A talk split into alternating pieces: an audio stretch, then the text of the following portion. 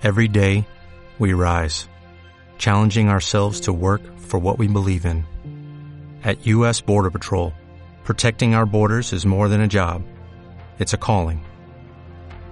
Agents answer the call, working together to keep our country and communities safe.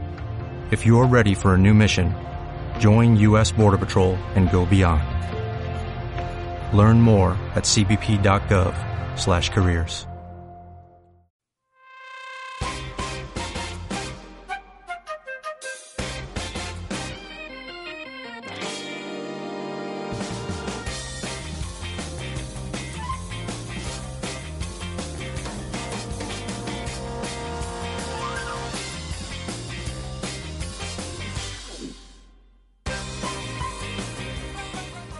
Bienvenidos a La Lata de Maíz, cuarto programa. Y como veis, eh, me oís bastante bien porque estamos estrenando estudio, gracias a Iván Mateos que está ahí en los mandos, en el, banquillo, en el dugout. Y esto es La Lata de Maíz, el podcast de béisbol de sportsmedinUSA.com. Yo soy eh, Dani García.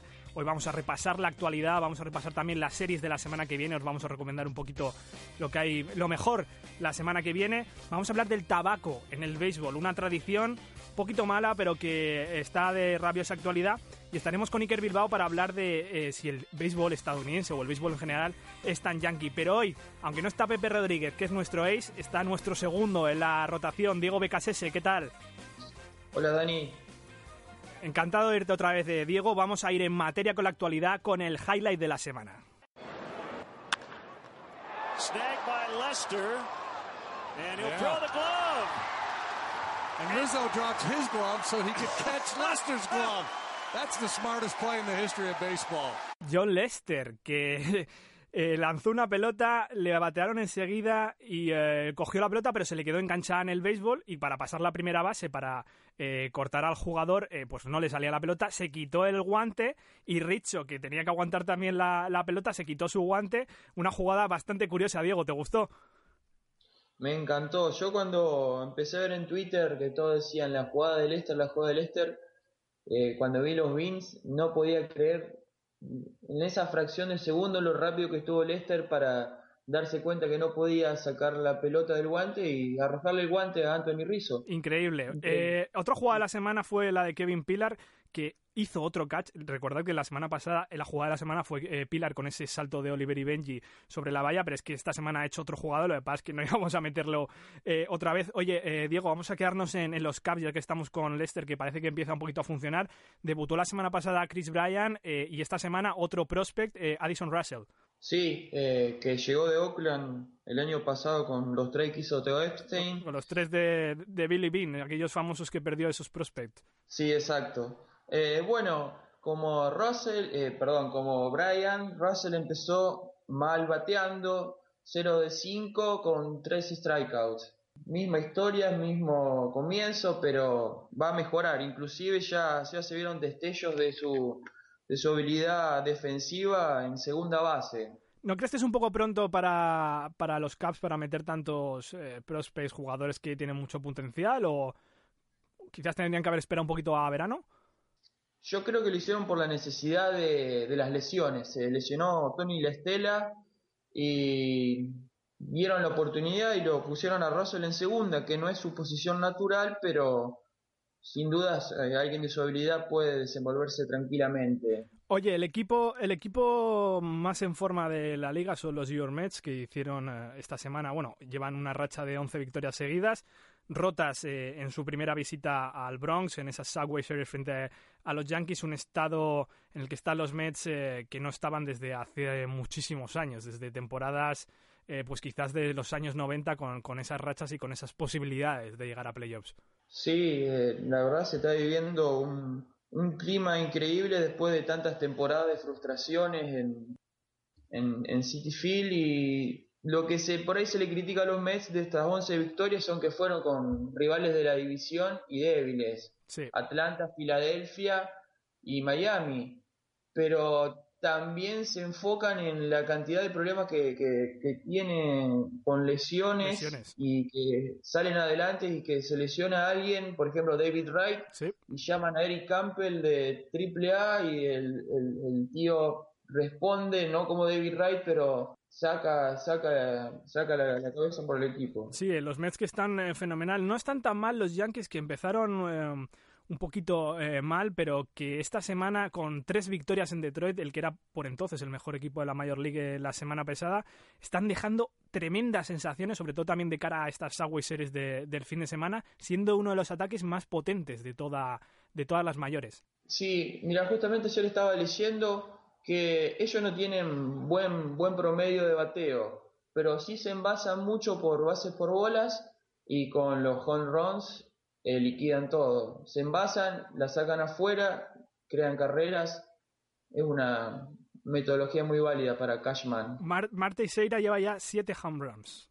El mejor de su carrera, el mejor número de su carrera, el mejor abril de su carrera. Se recupera, parece ser. Rebota de la mala temporada del año pasado. Sí, si está sano, es temible. Oye, y el partido de, la serie de los Yankees eh, en Detroit, eh, podemos extraer, además de que nevó en, uno de los partidos, eh, también nevó en Pittsburgh ese día, un partido de béisbol nevando, sí, ha pasado. También ha pasado, ha ocurrido partidos con mucho frío. Yo me estoy acordando de las, del cuarto partido de las series mundiales del año 97 entre Cleveland eh, y, Florida Marlins eh, por entonces. Y luego partidos que se juegan en abril también en, Colorado o en, incluso en playoffs en, Denver, que está, como sabéis, está a mil metros. De lo que podemos sacar de la, de la serie de Yankees eh, Tigers, la más interesante, esos cuatro partidos en, Detroit esta semana, es quizás no solo la caída de los Tigers, sino la lesión de Joey Nathan que el closer, el cerrador de los, de los Tigers, que se va a perder lo que queda de temporada. Sí, desgarre colateral en el codo es igual a John. Ayer lo confirmaron y ya ayer mismo ya estaba la duda impuesta en, la Major League si eh, Nathan iba a volver porque tiene Muchos años. está cerca de los 40 años y volver a esa cirugía la verdad que es algo incierto, su futuro no, no, no se ve bien. No pinta bien y es una gran baja para los Tigers. Dentro de su división, los Kansas City Royals eh, mandan en la división, pero yo no sé si mandan a base de dar estopa. Son los nuevos Bad Boys de la MLB. 11 expulsiones tienen ya los Royals que eh, tuvieron una, una brawl, una, una pelea con los Athletics la semana pasada, bastante clara, y esta semana han tenido con los White Sox con un detonante particular, Giordano Ventura. Giordano Ventura, sí, eh, una estadística interesante. De sus cuatro aperturas no terminó ninguna, dos por lesión y dos expulsados. La, de los White Sox eh, fue una actitud muy infantil eh, cuando insultó a Adam Eaton cuando iba a primera y no sé, creo que Kansas City debe ver un poco la mente de este chico porque hay algo, ¿no? No puede ser que, insulte a un rival, a un compañero solamente por sacarlo out y se arma todo el lío, toda la batola que, que, provoca. Sí, el comisionado yo creo que ya está tomando em, apuntes al, al, respecto porque, bueno, no es normal tantas peleas que se está metiendo este equipo de, de los Royals que que no, no, están dejando una buena imagen dentro de, de, la Major League Baseball. Vamos a saltar a, a, la liga a la liga nacional con el peor equipo de la Major League ahora mismo, los Milwaukee Brewers, que llevan 8 home runs, igual que, eh, por cierto, los Minnesota Twins. Y por poner un ejemplo, Nelson Cruz solo en los Seattle Mariners lleva 9 home runs, con 3 victorias los Brewers ahora mismo. Sí, eh, la verdad que cuando sos de 30 equipos, el número 28 en porcentaje de bateo, con bateo colectivo de 215, dice mucho del equipo. Además de eso, eh, lo que estuve un poco analizando, tienen pobre bateo, pobre corrido de bases, no fabrican carreras. Lo que los jugadores por ahí explican es que no pueden enracharse juntos en buenos turnos al bate, dos o tres turnos al bate seguidos juntos. Eh, no, no, no, no, no, no, lo pueden hacer, no lo pueden materializar para traer al home más carreras. Sí, tiene. perdón, Dani, y otra cosa que vi de Milwaukee, eh, no puedes ganar partidos si no bateas y no picheas bien. Exacto. Era como equipo tiene 4.77. Es altísima.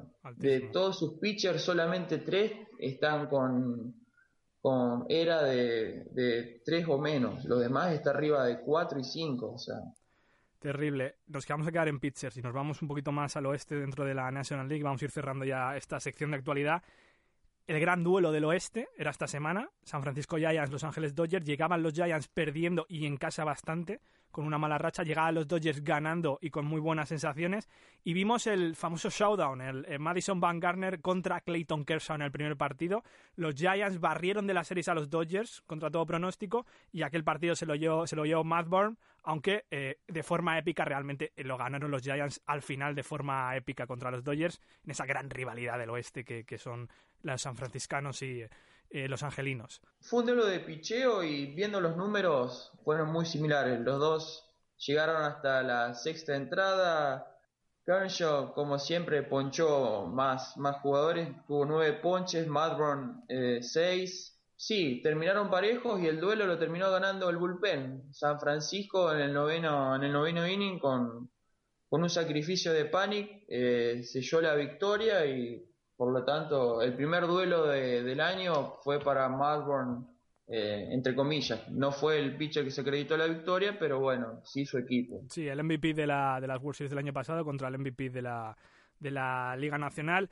Ya cerramos la sección de actualidad una noticia que hemos tenido de última hora esta mañana y es que Josh Hamilton probablemente eh, en rehabilitación y con ese tire afloja legal con los Angels va a dejar el equipo angelino y va a volver a casa, a los Texas Rangers. Está terminando de gestar un trade con su antiguo equipo, donde fue MVP de la, de la Liga Americana en, en 2010.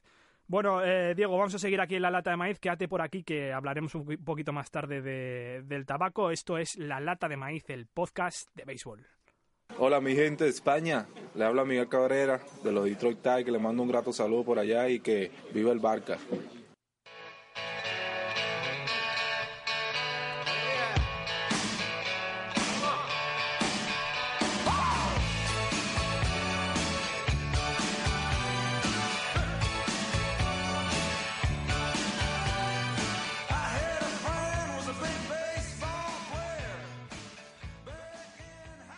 Acabamos de escuchar a Miguel Cabrera. Estuve con él hace un año ahí en el Oakland Coliseum en una visita de los Detroit Tigers. Como ves, hace un saludo, como veis, hace un saludo a, los seguidores del Barça. Es un gran seguidor del, fútbol y del Fútbol eh, Club Barcelona. Estamos escuchando a Bruce Springsteen, Glory Days, una canción de, estadio, una canción de béisbol, donde habla Bruce de un amigo suyo que, mm, que, bueno, es un gran jugador de béisbol y que deja un poco en ridículo a los demás con esa fastball. Y vamos a la siguiente sección donde tenemos eh, a Iker Bilbao. ¿Qué tal, Iker? Eh, muy bien, Bueno, eh, la semana pasada hablábamos de la minoría de los jugadores afroamericanos en, en, el béisbol, cómo había bajado muchísimo el porcentaje de jugadores negros dentro de la Major League Baseball. Y hoy vamos a otras minorías, en especial, y recordando a Miguel Cabrera que nos saludaba, a las minorías latinoamericanas y también las minorías de otros países, porque Escribí así que era hace eh, un tiempo un artículo en sportsmanusa.com donde eh, te preguntaba si el béisbol es tan estadounidense como la tarta de manzana. ¿Es el béisbol tan yankee en la, en la Major League Baseball y en general en el mundo? Ya se puede saber que no. Eh, todos los años las grandes ligas publica unos datos sobre cuántos jugadores de las grandes ligas son extranjeros y en el Opening Day del 2015 de los 868 jugadores que componían los rosters de 25, o bien que estaban lesionados o que estaban en listas de acceso restringido por dopaje y cosas ajenas al juego, 230 eh, eran extranjeros. Provenían de 17 países distintos y conforman el 26,5% de los jugadores de la liga. O sea, un cuarto. Un cuarto. Uno de cada cuatro jugadores de la liga no son estadounidenses, son extranjeros. Y la mayoría latinos. Y la mayoría sobre todo latinos, ¿no? Venezolanos, eh, dominicanos, cubanos, eh, algunos mexicanos, en especial dominicanos, venezolanos y, cubanos es donde se centra el, béisbol, donde hay una tradición espectacular, que además ahora con el tema de Cuba, con la apertura de, comercio, digamos, Estados Unidos, esto crecerá un poquito más. Eh, ¿qué, son, ¿Cuáles son las posibilidades reales o cómo ocurre este proceso desde desde, desde estos países para que lleguen a la Major League Baseball? Es, es un proceso, bueno, largo. Las, academias, que bueno, que en Venezuela se están cerrando, como ya escribí en un artículo, y en Dominicana, eh, desde los 15 años o así, se dedican a trabajar en ellos y el proceso es diferente al, al estadounidense. En Estados Unidos, cuando draftean a un jugador, draftean a un jugador ya hecho, que pesa ya 90 kilos, saca jonrones ya con mucha facilidad, pero en estos países, sobre todo en Dominicana, lo que fichan es un, un potencial. O sea, son jugadores que igual que tienen un swing eh, excelente, un fildeo muy bueno, un brazo muy bueno, pero que no tienen el peso. Igual en ese momento no tienen la forma física como para ser jugadores que destaquen o que en un futuro lleguen a grandes ligas. Por eso en, las academias en Dominicana, sobre todo, se trabaja mucho en el gimnasio, ganar mucho peso y ese tipo de Por ejemplo, Adrián Beltré, que es un futuro Hall of Fame, cuando eh, le firmaron era, era pesaba muy poco y ahora le ves y igual pesa 100 kilos así, pero pesaba 60 o 70 kilos cuando le firmaron. Ya. Eh, eh, Iker, ¿qué posibilidades tienen los jugadores europeos? Ya dejando un poco a los latinoamericanos que sabemos que, dominan. Eh, vimos eh, a Puerto Rico, a República Dominicana dominando en el World Baseball Classic el año pasado. En cuanto a los jugadores europeos, porque además em, Sabemos que, que, Holanda e Italia son los que dominan Europa, como se ha visto en las Olimpiadas hasta que el béisbol eh, fue olímpico, que ya no lo es. Y España eh, está empezando ahí un poco a, a, poner su granito de arena porque hemos sido terceros en el Campeonato Europeo en las dos últimas ediciones. ¿Qué posibilidades tienen los jugadores europeos y qué peso? Es decir, ¿qué, porque no, la cultura del béisbol es menor aquí en Europa. Sí, bueno, en estos momentos alrededor de 30 jugadores europeos tienen contratos con organizaciones de grandes ligas porque como por ejemplo destaca Didi Gregorius, el señor de los Yankees, el sustituto de Derek Jeter, eh, Donald Lutz, que es un alemán que está jugando tripla con Cincinnati, que ya debutó en grandes ligas, eh, Max Kepler, que firmó por un millón, un alemán con Minnesota, y un chaval de 17 años que hace dos veranos firmó por Kansas City por 1,3 millones de dólares, Martín Gasparini, y que dicen que es el, el mejor jugador europeo de la historia. Bueno. Eh, en los países eh, latinos y Estados Unidos se crece con un con, viendo béisbol, ya desde la cuna béisbol. En Estados Unidos, en Europa, perdón, es, es diferente. Eh, las, las grandes ligas tienen en Europa una academia que se, se celebra todos los años, en agosto, o en, en Italia o en Alemania, depende del año, donde los mejores jugadores europeos y algunos africanos están durante tres semanas allí casi recluidos en un, en un complejo y celebran casi como un sprint training con partidos todos los días, eh, prácticas y entrenamientos similares a las grandes ligas. Y además, en el Estado español, eh, las grandes ligas y sus organizaciones tienen tres actividades. La más antigua es la Academia de Soplanta Braves en Tenerife. En Tenerife, sí, señor. Sí, que se celebra dos veces al año y donde ya se han firmado eh, tres jugadores. Uno es Matías Mercury, italiano, que todavía, infield, que todavía tiene contrato con la organización, y dos españoles, que son de Valencia y provienen del club Antorcha, que es de la misma ciudad. Ha tenido ahora, ha tenido, los Antorchas han tenido ahora una relación con los Dodgers, ¿no? Sí, ahora en Valencia también eh, en el cauce del río Turia, en el campo, en el estadio, eh, los Dodgers han empezado a organizar un torneo de academias, donde este año han, han tomar parte las, las academias de España, Suecia, Alemania, Francia, Italia y República Checa. Y ha sido, ha sido como una manera de dar el pistoletazo a la temporada en Europa, que comienza más tarde. ¿Y eh, tenemos algún prospect español que apunte bueno, a la Major League no, obviamente no, pero que apunte un poco a las ligas menores o a, um, los equipos satélite de, formación de, la Major League, porque recordemos que eh, las, eh, las franquicias extienden eh, un gran entramado, una gran red de, no solo de franquicias filiales en ligas menores, sino de, de, equipos o academias en, en, diferentes países, como bien está contando Iker, especialmente en Latinoamérica. ¿Qué tal los españoles? Es difícil, es difícil saber. En estos momentos el único jugador nacido en España que tiene contrato con una organización es Javier Sánchez, el mencionado anteriormente, que firmó con los Atlanta Braves. Es difícil saber, porque a veces los jugadores hay que pillarlos en el momento justo. Hay jugadores que pueden destacar, pero si tardan un poco en firmarte, ya se te ha pasado el tren. Entonces, en España es, es difícil. Algunos saldrá en estos próximos años, pero es muy difícil decir cuál va a llegar y cuál no.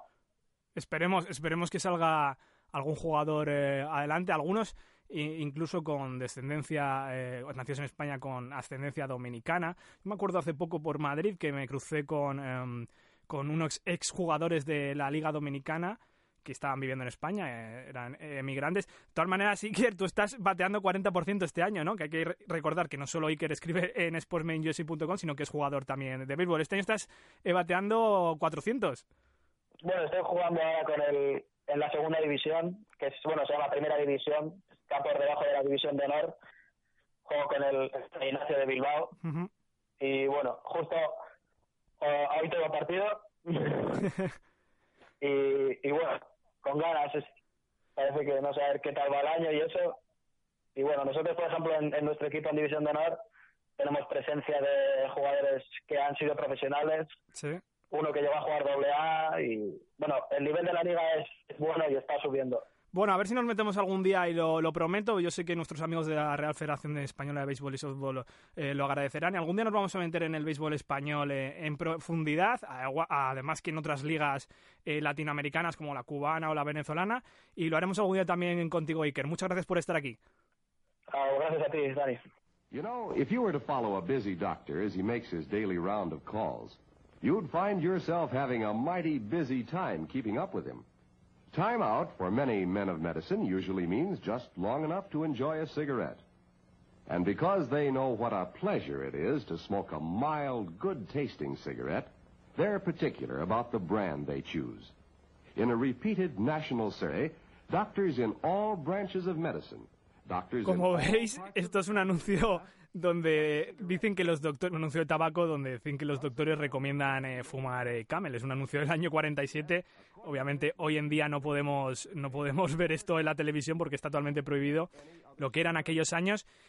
Pero lo que sigue siendo en el béisbol, porque en el béisbol no se fuma tabaco, se masca tabaco porque es una tradición. Diego, em, está de rabiosa actualidad. De hecho, en San Francisco el City Council está a punto de aprobar una medida donde va a estar prohibido mascar ya, no, ya fumar ya no se puede, prohibido mascar tabaco dentro del estadio, lo cual va a afectar también a los jugadores y a los entrenadores, algo que es típico en el béisbol. Explícanos por qué es eh, tradicional en esto del béisbol lo de fumar en su día y ahora mascar tabaco.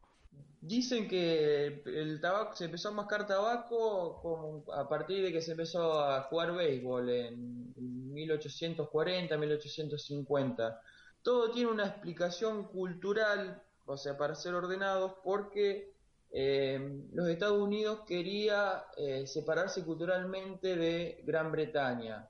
Como los británicos originalmente fumaban en pipa y luego cigarrillos, ellos no querían parecerse a ellos, por lo tanto decidieron mascar tabaco.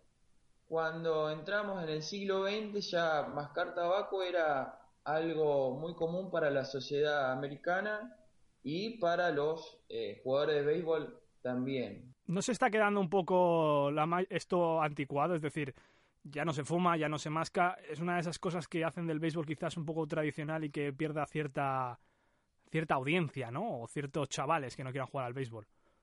Y hoy en día sí, pero cuando hablamos de béisbol y masticar tabaco, o sea, los dos, las dos cosas van de la mano y una va va seguida de la otra. Es una tradición. Para que lo sepa la gente, cuando ve a, la a los jugadores de béisbol en el banquillo o incluso a punto de batear mascando algo y luego escupen, eso es el tabaco. No es que les gusta escupir, pero es lo típico que hemos visto en las películas del oeste, ¿no? Que, que escupen ahí en la escupitera y eh, pues en el béisbol se sigue funcionando, pero el tabaco no es bueno para la salud. De hecho, ha habido jugadores de béisbol, entrenadores que han tenido eh, problemas por mascar tabaco. Estuve leyendo y hay jugadores, por ejemplo, Johnny Gomes, él masca tabaco nomás cuando, en la temporada de béisbol. Luego el resto de su vida no masca tabaco. Eh, David Ortiz dice que necesita mascar tabaco para sentirse, o sea, es parte del mojo de sentirse bien, de estar preparado para batear. Y sí, el tabaco es muy nocivo. Mascar tabaco es una de las posibles eh, causas de cáncer eh, de la garganta. Claro. Eh, que el año pasado se llevó a Tony Wynn, por ejemplo. Tony Wynn, sí, cierto. Cáncer de, garganta. Wynn, mira, vamos a escuchar un anuncio de, los años 70 de, de Terry Bradshaw anunciando tabaco de mascar. Es bastante curioso. I'm Terry Bradshaw. When I want to pass, I go to the pocket. And when I want a good chew, I go to my pouch of Red Man chewing tobacco. To me, the flavor's the best and it outlasts the rest. Este es el ex eh, quarterback mítico de los Pittsburgh Steelers, Hall of Famer, con cuatro anillos de Super Bowl. Claro, por entonces si anunciabas en televisión tabaco, pues todo el mundo mascaba. Ahora ya no ocurre, pero es que aún así el béisbol se está quedando un poquito eh, por atrás. Puede ser una de esas razones que, y hemos hablado de la falta de audiencia en el béisbol, que el béisbol se está quedando un poquito anticuado, aunque le intentemos renovar algunos. Eh, sí, sí, porque sigue, sigue, sigue masticando, mascando tabaco los jugadores. Y no, Eh, pone, y, no ponen prohibiciones en la Major League. No, pero casualmente en las minors, es- desde el año 1993 está prohibido. Cierto. Y, y ahora está el rumor impuesto que el año que viene, cuando se negocie el nuevo contrato laboral de los jugadores con Major League, Ujú. Es uno de los temas a tratar y prohibirlo definitivamente. Porque ahora eh, los jugadores eh, tienen prohibido usar tabaco o, mostrar eh, paquetes de tabaco en entrevistas a la prensa o estando, estando en la cancha. Sí lo pueden mascar y demás. Vam- Vamos a tener, yo creo que vamos a tener el año que viene eh, polémica en el momento que se anuncie el nuevo convenio, co- convenio colectivo con este tema del tabaco y tendremos probablemente, yo, yo creo que mucho de hablar. Oye Diego, un placer tenerte hoy aquí en, en la lata de maíz, eh, como siempre, con todos estos temas de actualidad y, y más históricos y nos vemos en la próxima. Gracias Dani, un placer eh, también para mí.